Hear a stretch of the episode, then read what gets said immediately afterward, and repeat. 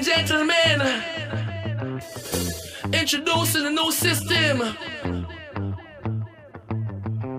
And the new system is from the art from the start. Yes, it's a blessed life. Every man got his own fight, you know.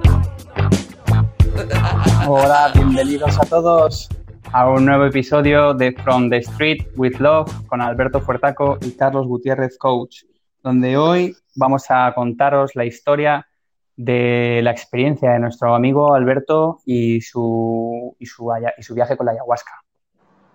Buenos días, Carlos. Aquí estamos otra vez. Eh, y bueno, vamos a empezar por un poquito, voy a entrar de lleno para mí en, la ayahuasca. Os cuento así por encima.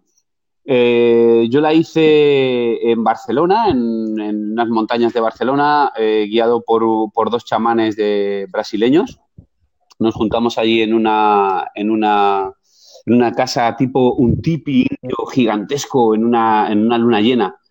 Dos semanas antes tuvimos que estar sin tomar cerdo, sin tomar, eh, sin poder fumar, beber café, alcohol, sin poder eh, practicar sexo para que toda la energía estuviera totalmente limpia. Creo que me costó más no tomar café que todo lo demás, pero bueno, fue algo, había que hacerlo. Cuando llegamos allí era una, era una situación extraña, porque habían como, para mí era extraño porque estaba lleno de, de coches de lujo, ¿no? Entonces yo decía, ostras, ¿esto qué es? ¿Qué tipo de gente va a haber aquí? Yo no sabía lo que iba realmente, ni, ni tampoco había indagado mucho al respecto. Simplemente iba guiado por una persona de confianza que, años antes me había hablado de la ayahuasca. Entonces, lo único que había leído era el tipo de liana que era, cómo se podía tomar, pero no mucho. Eh, claro, yo siempre digo, ¿para qué vas a tomar ayahuasca? ¿No? ¿Cuál es tu pregunta que quieres hacerle? ¿no? ¿Cuál es, qué, qué es lo que quieres conseguir? Yo en aquella época tenía un dolor interior muy grande, era un dolor que, me, estaba pudriendo por dentro y era el, daño que había hecho al mundo, ¿no? Como ya he dicho en algún podcast, tuve otra vida en la cual durante muchísimos años hice mucho daño y entonces eso me pesaba por dentro, era, como que me estaba haciendo consciente de todo lo que había hecho y, ver ese, tipo de persona que, que había sido me estaba destrozando.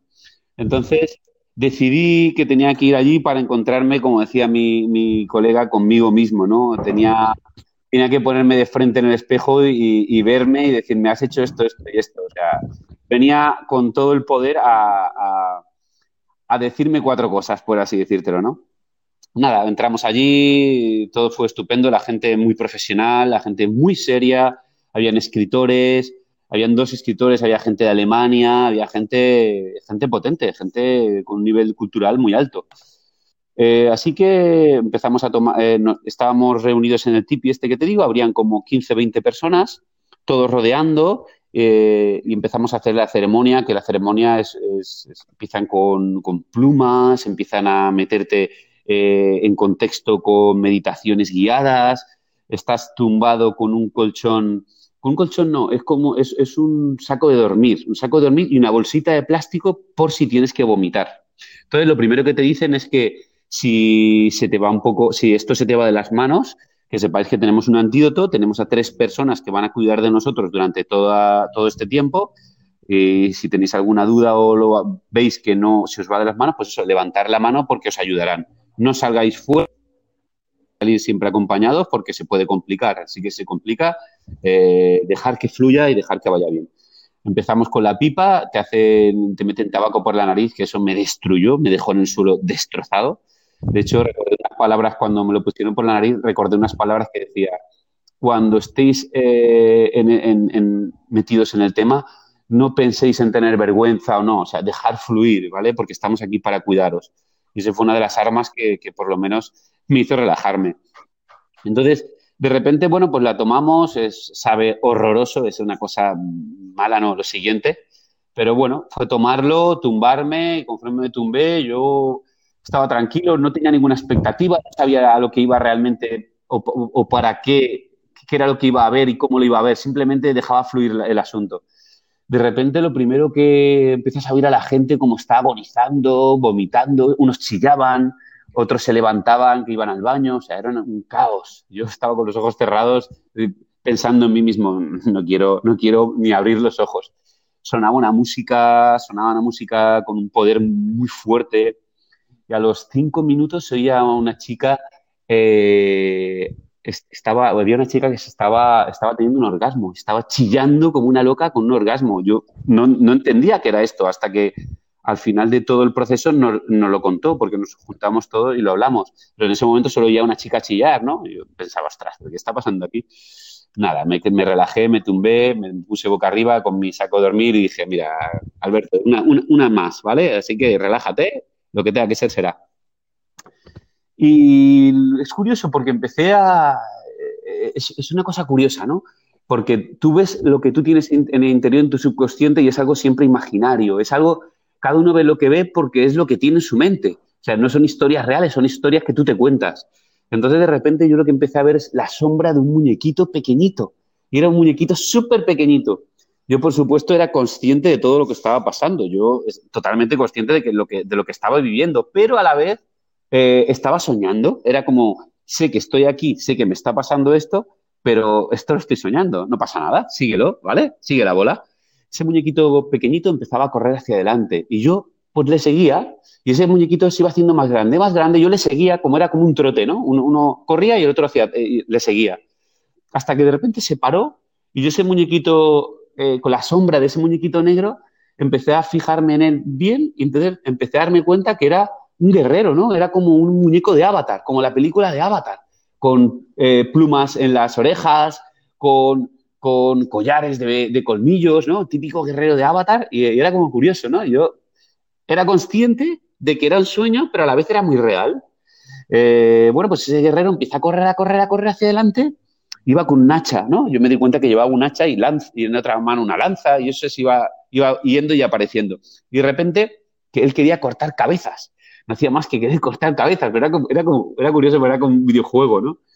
Eh, y cuando me quise dar cuenta, eh, fijándome bien en él, cuando se paró, lo miré de lado y al mirarlo de lado me di cuenta, ostras, pero si soy yo.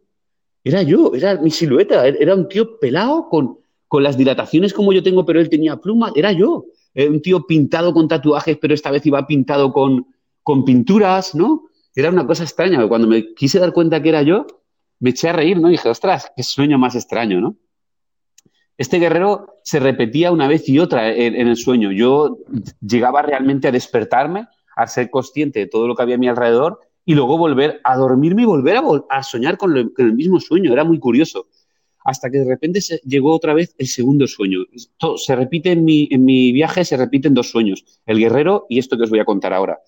De repente veo un oso gigante, majestuoso, a tres metros de mí. Yo lo miro y él me mira y él se acerca lentamente, lentamente, el típico oso que veis que, está respirando. El oso, Y se me acerca, se me acerca eh, y se me pone la nariz contra mi nariz. Y nos empezamos a oler y a de arriba a abajo a vernos. Pero no con miedo, sino como, como ¿quién eres, no? A ver, te voy a oler. Y, me estaba oliendo y yo era como, ostras, esto es un sueño, entiendo que es un sueño y es así, pero qué curioso, ¿no? Esto se repite con un, eh, se repite con un león, un león majestuoso, brutal, gigante. Y se repite con un gorila. Era un gorila bestial, pero sin miedo ninguno. El gorila se estaba eh, pavoneando, se estaba contorneando, eh, exhibiéndose hacia mí cuando me quiero dar cuenta que son un espejo. Ellos no me tienen miedo, ni yo les tengo miedo porque nos estamos mirando. Es una cosa muy curiosa, volví a despertarme y cuando me despertaba eh, a lo mejor levantaba la mano y se acercaba a la chica que nos cuidaba y nos decía, ¿necesitas algo? Sí, un poquito de agua. Me daba agua, ¿tienes ganas de vomitar algo? No, no, no. Y yo decía, bueno, pues aquí se ha terminado. Volví a dormir y cuando me echaba a dormir volvía al guerrero, volvía al oso, volvía al gorila, volvía todo igual, ¿no? Eh, el aprendizaje de la ayahuasca real estuvo 12 horas. Empezamos a las 7 de la, tarde, de la tarde en luna llena hasta el día siguiente. El aprendizaje real que viví y nada más desperté, entendí, yo vi a ese guerrero como subía a la colina de una montaña, yo ya, yo ya era consciente de que ese guerrero era yo, y de repente cuando me giro veo un séquito de, personas que me seguían con los escudos, con las lanzas, y nos reuníamos en varias colinas con varios jefes guerreros de tribu con sus lanzas y sus guerreros, pero en son de guerra contra algo que yo desconocía. Era como que nos juntábamos, hey, ¿qué tal? ¿Cómo estáis? Bien. Lo típico de las películas, ¿no? ¡Wow! Y nos íbamos a poner en guerra con algo que nunca sabía el qué. Pero yo estaba ahí eh, dirigiendo una tribu hacia algo y era algo maravilloso. Entonces, cuando, cuando desperté, eh, yo iba realmente a ver todo el daño que había hecho al mundo, pero mi conciencia me enseñó, el sueño me enseñó a que yo había estado en un estado de guerra, en mi otra vida, en un estado, eh, en, un sitio duro de pelear, y lo único, y yo no había hecho daño, pero lo había hecho eh, por supervivencia. Simplemente me dije a mí mismo, Alberto, lo has hecho lo mejor que has podido. Y si has hecho daño a alguien, no pasa nada. Perdónate a ti mismo, no pasa nada, y piensa que tuviste que sobrevivir en este entorno. Ahora estás en otro entorno, que es el entorno del amor, y entonces luchas con otras armas, luchas con las armas de la actitud, de la palabra, del amor, del entendimiento, y en otro, en otro, en el otro mundo que, del que venías luchabas en otro, en otro sentido, tenías otras armas, no pasa nada. Fue muy liberador porque esperaba, esperaba una, una, dureza, decirme lo malo que había sido, eh, lo mal que me había portado, el daño que había hecho y de repente había, era otro concepto, ¿no? Era, había sobrevivido, ¿no? Y me perdoné a mí mismo. Fue, fue muy brutal este, este aprendizaje. Luego, meses después, estuve leyendo sobre el tema del, de, los, de los animales de poder y los animales de poder, eh, ostras, cuando empecé a leer, pues bueno, al final son, el animal de poder es, eh, ¿qué significa para ti ese, animal, ¿no? Es como, por ejemplo, si una persona, una chica pueda ver una, loba, por ejemplo, pueda pensar que es su madre o pueda pensar que es la, jefa de la manada o pueda pensar que ella, ella misma es la madre. Entonces, no quiere decir que yo tenga un oso, sino quiere decir que yo pueda ver un oso o un león y me identifique con él por lo que yo piense que significa para mí. Y esto fue más o menos el viaje que tuve y la experiencia que tuve, que justo después semanas después estuve desarrollándola y, disfrutando y aprendí muchísimo de ella. Qué brutal, tío. La verdad es que de todas estas cosas te llevas completamente experiencias diferentes. Yo, yo creo que con toda la gente que ha hablado, cada uno me ha contado una cosa diferente y aún así nunca cuentas todo, porque siempre hay cosas que te guardas, porque como hemos dicho, tenemos miedo de la autocrítica y de la crítica social.